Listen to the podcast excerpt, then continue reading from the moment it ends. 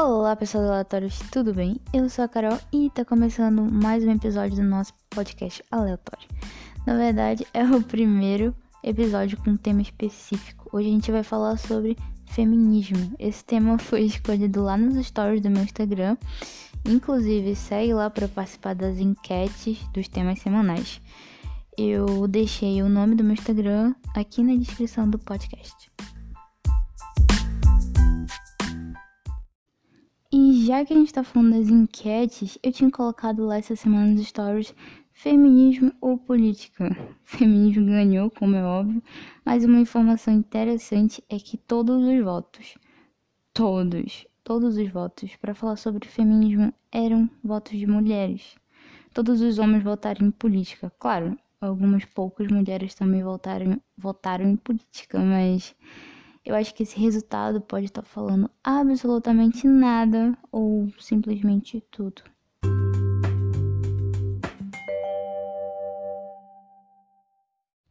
Bem, o feminismo, em resumo, ele é a crença de que as mulheres devem ter os mesmos direitos, poderes e oportunidades que os homens. Mas a gente vai começar pelo começo, ou seja, contexto histórico, melhor dizendo.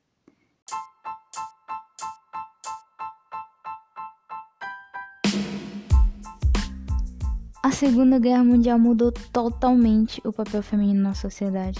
Como os homens foram para a guerra, as mulheres assumiram trabalhos que eram tradicionais masculinos em casa. Não só em casa, mas na sociedade como um todo. Só que quando os homens voltaram, as mulheres elas voltaram aos trabalhos domésticos. E mais, os programas de TV dos anos 50, eles enfatizavam que o lugar das mulheres era dentro de casa, cuidando dos afazeres domésticos e da família. Só que na década de 60 as coisas começaram a mudar. O feminismo ele começou a tomar forma e força, principalmente depois da criação da pílula contraceptiva. Depois disso, as mulheres elas começaram, elas podiam, na verdade, decidir não ter filhos e elas podiam focar nos seus interesses pessoais, como trabalho e estudos. Em relação aos estudos, o feminismo ele possibilitou que hoje em dia, nos Estados Unidos e aqui na Europa, por exemplo, que mais mulheres se formassem nas universidades, especificamente 56% mais em relação aos homens. Agora, em relação ao trabalho, as coisas são mais complicadas. Infelizmente, muitas mulheres já foram demitidas de seus empregos apenas por serem mulheres. E o feminismo ele luta por isso. Nos Estados Unidos, por exemplo, em 64, as mulheres elas conquistaram a modificação da Lei dos Direitos Civis. Essa modificação ela tem a ver com a vertente do sexo. Essa lei ela tenta eliminar essa injustiça. Porém, o nosso problema não acaba por aqui porque a gente também tem a questão salarial, a desigualdade, na verdade, salarial entre homens e mulheres, que acontece até hoje e no mundo inteiro. E para a gente entender melhor sobre as leis que norteiam o assunto, especificamente no Brasil, nós vamos agora ouvir um áudio que a advogada Adina Farias mandou para a gente. E eu já adianto que o e-mail para contactá-la vai ficar aqui na descrição. Dito isso, vamos ao áudio. Quando falamos sobre a luta feminista no decorrer da história, é, lembrando principalmente dessa luta dentro dos direitos civis, nós precisamos entender e compreender a definição dos direitos civis. E esses direitos são aqueles relacionados às liberdades individuais. E esse termo, liberdades individuais, refere-se às garantias é, para que se tenha uma existência humana digna, não só é, no nosso desenvolvimento de personalidade, como nossos potenciais, em nossa economia, educação, trabalho e tudo o que vislumbra a nossa existência aqui no, na Terra. E nós conseguimos localizar esse, essa definição dos direitos civis na nossa Constituição brasileira, mais precisamente lá no artigo 5 o artigo 5 ele contém 78 incisos que objetivam garantir esses inúmeros direitos civis que estamos conversando no momento. tanto para os brasileiros natos quanto para os brasileiros naturalizados. E também tem os, as garantias civis aos, aos que, estrangeiros que residem no país. Esse grupo de direitos busca garantir que a liberdade de escolha seja uma das principais bases da vida em sociedade. E ao longo da história, nós seguimos definir várias lutas sociais feministas em prol de garantir direitos a mais para as mulheres. Por exemplo, o direito ao voto, o direito ao trabalho digno, a um trabalho igualitário, igualdade de salário, inúmeros outros direitos que já foram positivados em prol das mulheres.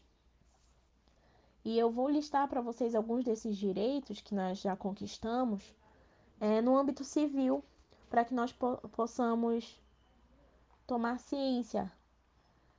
Parece simples, parece algo é, muito sutil, mas que fez bastante diferença. Um dos, um dos primeiros exemplos seria o divórcio direto. Desde 2010, quando iniciou-se a positivação da emenda constitucional número 66, não é mais obrigatório que haja uma decisão judicial para que a mulher saia de casa e seja declarada divorciada. Antes dessa emenda constitucional 66, a requisição do divórcio só era possível se o casal comprovasse que estava separado de fato há mais de dois anos ou que tinham realizado uma separação judicial por mais de um ano. E hoje em dia, atualmente, é possível requerer esse divórcio, né, o divórcio direto, bastando a vontade das partes de se separarem. E é muito importante lembrar ainda que esse divórcio ele independe do consentimento do outro cônjuge. Mesmo que um não queira divorciar, basta o, basta o pedido do outro para que o juiz conceda o divórcio. Antigamente, era um pouco mais difícil, principalmente porque as mulheres eram tinham uma dependência praticamente total do marido. Outro exemplo dentro do âmbito agora criminal, é, temos a lei do feminicídio, que foi criada bem recente, devido à necessidade de providências mais rigorosas, refletida nos altos índices de violência contra as mulheres no Brasil. Essa lei foi criada em 2015, o número da lei é 13.104, e o objetivo é de incentivar a igualdade de gênero e pontuar alguns agravantes decorrentes do, do feminicídio, né, da morte contra um ser feminino. Então, ao longo da história, nós conseguimos definir algumas das conquistas que o movimento feminista já alcançou. Por exemplo, em 1932, o direito ao voto foi garantido pelo primeiro Código Eleitoral brasileiro. E essa é uma vitória da luta das mulheres da época, que desde a elaboração da Constituição em 1891 já vinham pleiteando, lutando, buscando para que esse direito de sufrágio, o direito ao voto feminino, pudesse entrar dentro, de, dentro do, do âmbito político. Essa conquista só foi possível após a organização desses movimentos feministas, no início do século XX, que atuaram intensa e exaustivamente nesse movimento do direito ao voto, no, no, na voz, né, na voz política das mulheres. E elas foram influenciadas pela luta das mulheres nos Estados Unidos e na Europa, justamente para que a voz feminina pudesse ser ouvida dentro dos direitos políticos. Outro direito muito importante que nós mulheres conseguimos conquistar após movimentos feministas é a lei que surgiu em agosto de 1962, uma lei que permitiu que as mulheres casadas não precisassem mais de autorização do marido para trabalhar.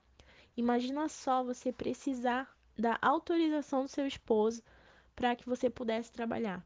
Essa lei é a Lei 4212 do ano de 1962. Ela veio e extinguiu esse modelo de autorização marital para que você, como mulher, pudesse trabalhar. Então, a partir de agosto desse ano, do ano de 1962, a mulher já poderia é, ingressar no ambiente de trabalho sem precisar de nenhum tipo de autorização, por livre e espontânea vontade. A partir de então, as mulheres também passariam a ter direito à herança, a chance de pedir a guarda dos filhos em caso de separação. E no mesmo ano surgiu a pílula anticoncepcional aqui no Brasil. Chegou a pílula anticoncepcional no Brasil. E apesar de ser um método contraceptivo bastante polêmico, mais por questões religiosas mesmo, por influenciar também os hormônios femininos, não dá para negar que o, o medicamento trouxe uma certa autonomia à mulher e iniciou uma discussão importantíssima sobre os direitos de reprodução e a liberdade sexual feminina. Tem um exemplo que é muito interessante. Em 1974, é, os bancos eles queriam ditar como as mulheres gastavam seu próprio dinheiro. Imaginem só, mulheres solteiras ou divorciadas que solicitassem cartão de crédito ou empréstimo aos bancos eram obrigadas a levar um homem para assinar o contrato. Só que desde então surgiu uma lei de igualdade de oportunidades de crédito. A mulher, ela não tinha liberdade de escolha e era vista como objeto que pertencia ao pai, pertencia ao marido, sem voz ativa alguma. Então, somente em 1974 foi aprovada essa lei de igualdade de, oportun de oportunidade de crédito, para que clientes, mulheres, não fossem mais discriminadas baseadas no gênero ou no estado civil. É, dentro desse, dessa historicidade, nós sabemos que o trabalho feminino ele era definido como um trabalho de meias forças, entre aspas, como se não tivéssemos condições, as mesmas condições de trabalhar como um homem, como se nós não tivéssemos força suficiente, né? Ou seja, menor, inferior, um trabalho abaixo do trabalho masculino, o que resultava, o que sempre trouxe essa discriminação e uma opressão na massa trabalhadora feminina. E aqui no Brasil, a primeira Constituição a tratar desses direitos das mulheres, expressamente no que tange ao direito do trabalho e a não discriminação né, do sexo, etnia, cor, foi a Constituição de 1934. Ela deu esse, esse start né, para que os direitos trabalhistas pudessem ser um pouco mais igualitários. E o contexto constitucional ele trouxe diversas garantias que não eram asseguradas anteriormente para as mulheres, abrangendo uma igualdade de salário entre homens e mulheres e proibindo principalmente o trabalho de gestante em, em locais insalubres. É, nessa época, a Constituição de 1934 ela foi um, um marco, assim, foi um sucesso total porque até então as mulheres elas trabalhavam muito mais que os homens e recebiam muito menos e a diferença de salário era extrema e as condições de trabalho também eram extremas porque mulheres grávidas trabalhavam o mesmo tempo é, sem, nem, sem o mínimo de, de respeito pela situação em que se encontravam e na verdade era tido como praticamente uma desvantagem para o empregador ter uma mulher grávida trabalhando. Por isso a, a redução salarial, por isso ocorriam inúmeras discriminações à época.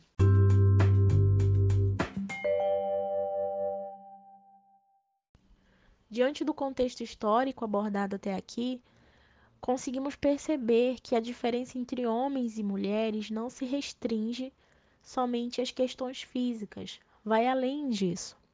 E para entender melhor essa problemática, precisamos levar em consideração que vivemos em uma sociedade patriarcal e que subjuga a mulher como detentora de menos capacidade laboral. E nós conseguimos perceber que esse equívoco é inaceitável, Nós somos a maioria dos cidadãos votantes. Nós, como mulheres, somos a maioria em chefiar famílias. Nós somos a maioria nas escolas e universidades. Mas tem um porém. Ainda assim, somos a minoria em ocupar os espaços de poder. Nós precisamos de mais mulheres nas tomadas de decisão. Nós precisamos de mais mulheres na política. E, principalmente, precisamos mudar esse pensamento com políticas públicas que incentivem as mulheres a ocuparem os espaços de poder, os espaços políticos. Porém, isso só vai acontecer a partir do momento que nós é, consigamos chegar nesse espaço de poder. A partir do momento que nós tivermos mais mulheres na, na política, nas tomadas de decisão, nós vamos conseguir fazer com que outras mulheres percebam a diferença que será a partir do momento que nós pudermos tomar decisões em cargos de alto padrão.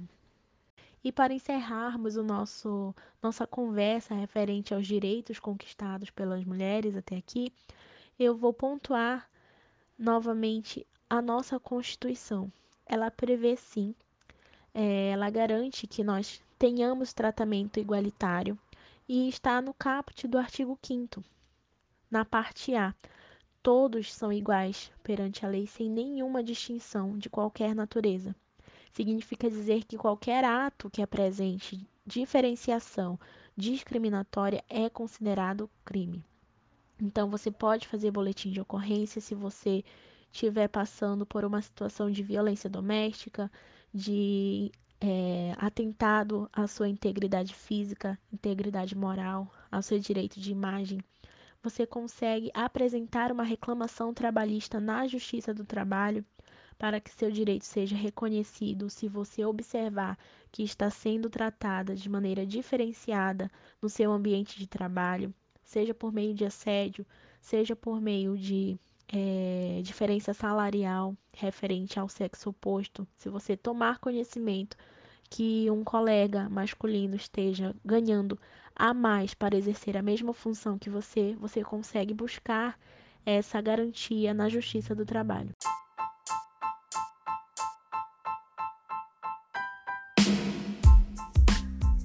Mas o que as pessoas realmente acham sobre o feminismo? Eu falei com vários homens e mulheres de diferentes nacionalidades e idades, e olha só.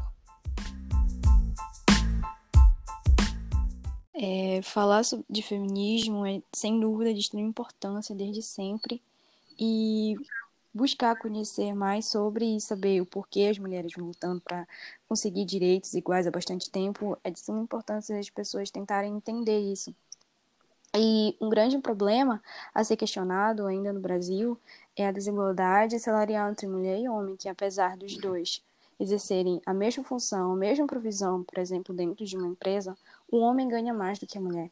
Por que disso? Em que diz respeito se eu sou feminista e o porquê eu sou pró-feministas. Os homens no geral serão pró-feministas. Eles irão apoiar as causas e as decisões das mulheres e eu apoio as causas já faz um bom tempo no ensino fundamental. Eu li algumas crônicas de um doutor que morava em Edimburgo e ele retratava em 1888 a luta das mulheres por direitos iguais, tanto em votar como em salários e realmente ele retrata a luta daquela época onde era muito, muito, muito difícil porque a, as mulheres eram taxadas, tinha um padrão. A mulher tem que ficar em casa, a mulher tem que fazer as coisas e não é bem assim. Então, a primeira pergunta é se eu sou feminista e porquê? Eu sou feminista, sim, e acho que se deve sobretudo ao facto de eu ter crescido num ambiente familiar machista em que me foram sempre impostos muitos limites relativamente àquilo que eu devia ou não fazer, tendo em conta o meu género, e também por aquilo que, que me era exigido por eu ser do sexo feminino. Por exemplo, em almoços familiares, era esperado de mim que eu ajudasse as minhas tias a preparar o almoço, enquanto que primos meus, da minha idade, podiam, por exemplo, ficar a jogar à bola. Quanto à segunda pergunta, diria que o maior benefício que o feminismo trouxe para a sociedade foi a liberdade para as pessoas se assumirem tal e qual como são, uma vez que defende a igualdade de géneros, não é? E, e é óbvio que ainda não vivemos num mundo livre de preconceito, mas considero que o feminismo tem desempenhado um papel fundamental no que diz respeito à autoaceitação, ao amor próprio e à empatia pelos outros. Impressionada como hoje em dia nós temos tantos avanços né, na ciência, na tecnologia, o feminismo avançou em tantas áreas e infelizmente nós ainda nos presenciamos muitas vezes com desigualdades salariais.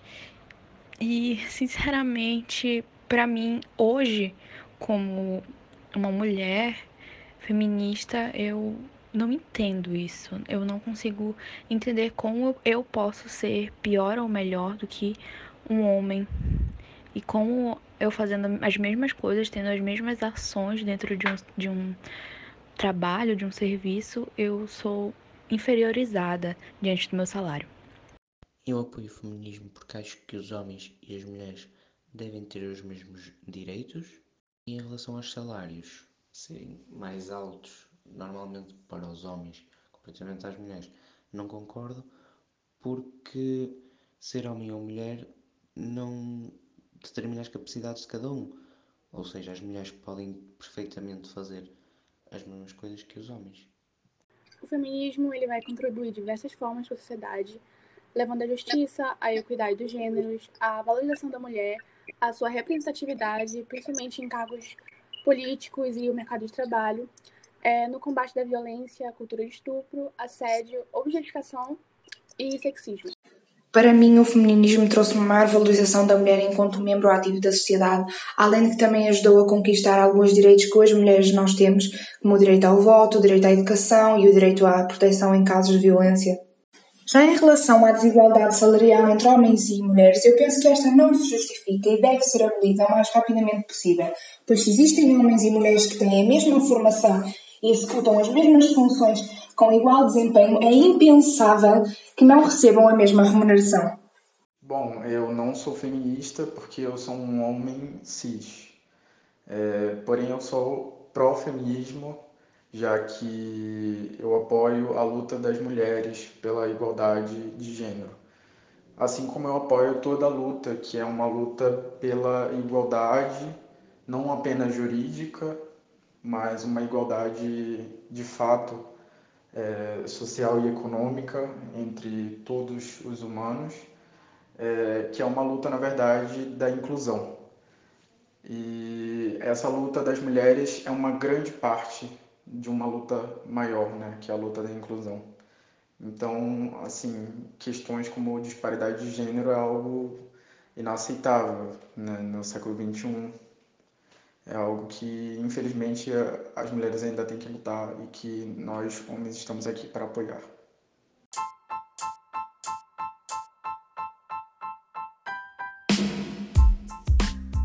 Ao longo da história, o feminismo trouxe diversas conquistas para as mulheres, como o direito à educação, ao voto, conta bancária, cartão de crédito, a prática de determinados esportes, como o futebol, a lei do feminicídio e coisas até mais simples e usuais como o absolvente e a calça jeans.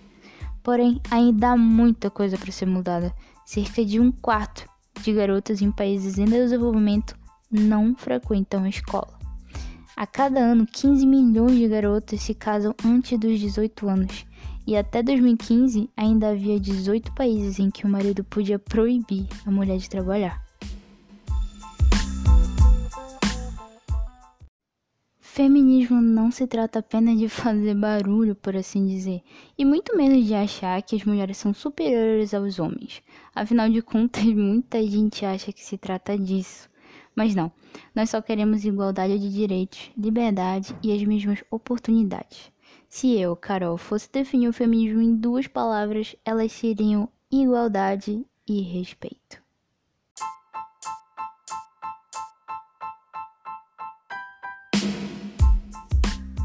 Então é isso, pessoal. Eu espero que vocês tenham gostado desse episódio. Obrigada por ouvir até aqui. Eu vou deixar meu Instagram na descrição, como já tinha falado. Vocês podem mandar mensagem.